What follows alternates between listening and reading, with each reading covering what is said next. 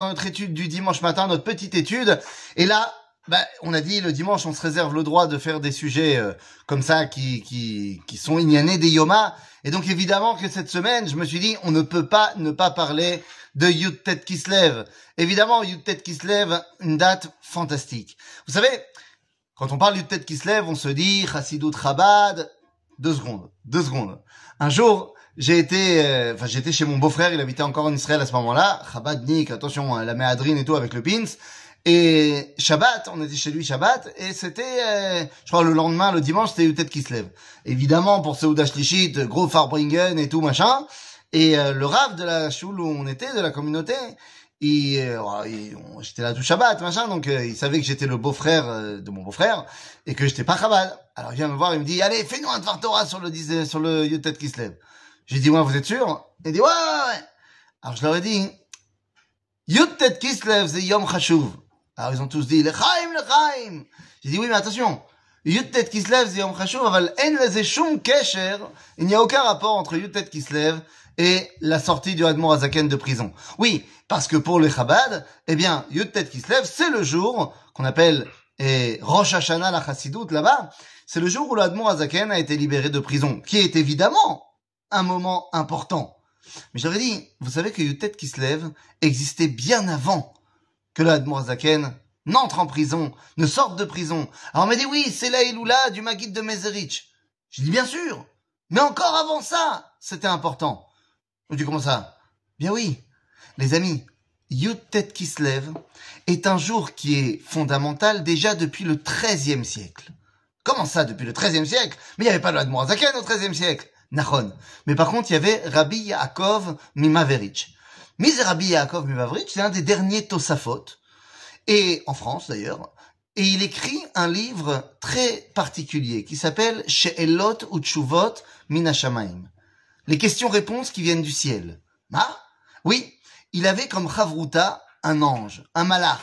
Et l'ange, eh bien, à chaque fois que Rabbi Yaakov avait des questions, il posait la question et il allait dormir et en rêve, il recevait la réponse.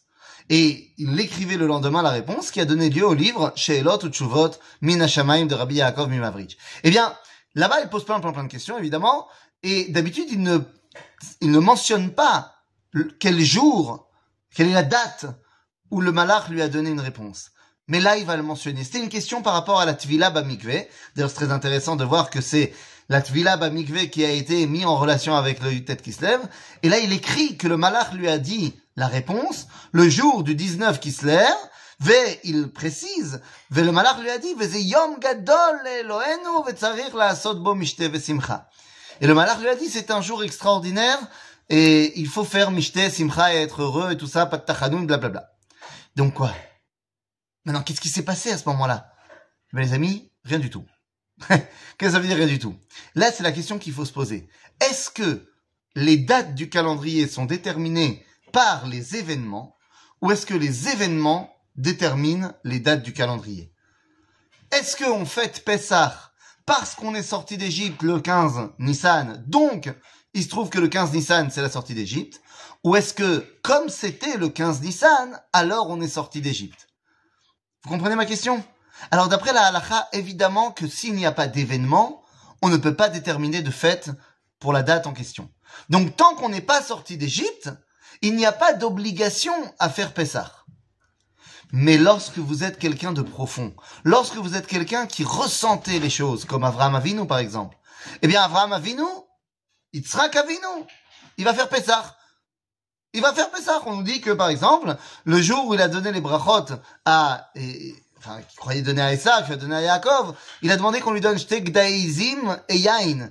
Parce que c'était Korban Pesach et Korban Chagiga et les quatre coupes de vin. Mais il n'est pas encore rentré en Égypte. Comment tu veux qu'il sorte d'Égypte? Nahon. Chez Yitzhak, c'est pas parce qu'on est sorti d'Égypte. Mais il sait que le 15 Nissan est un, est un jour fondamental.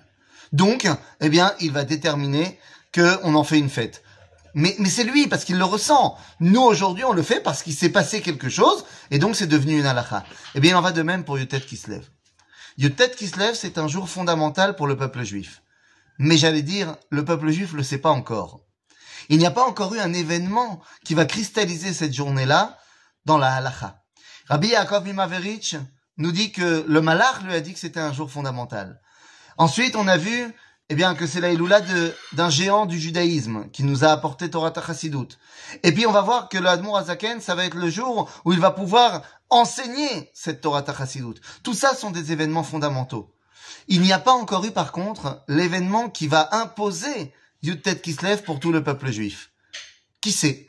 Peut-être que cette année, dans deux jours, c'est Yud Kislev, eh bien, peut-être que cette année, il va arriver un événement extraordinaire pour l'âme Israël qui va obliger le grand rabbinat d'Israël de décréter les Shana Acheret l'année prochaine que Yutet Kislev devient une journée officielle dans la halacha et dans le calendrier juif où on devra eh bien rajouter plein de halachot particulières à Yutet Kislev. Eh bien moi je dis pourquoi pas? J'avoue à Tov le Koulam.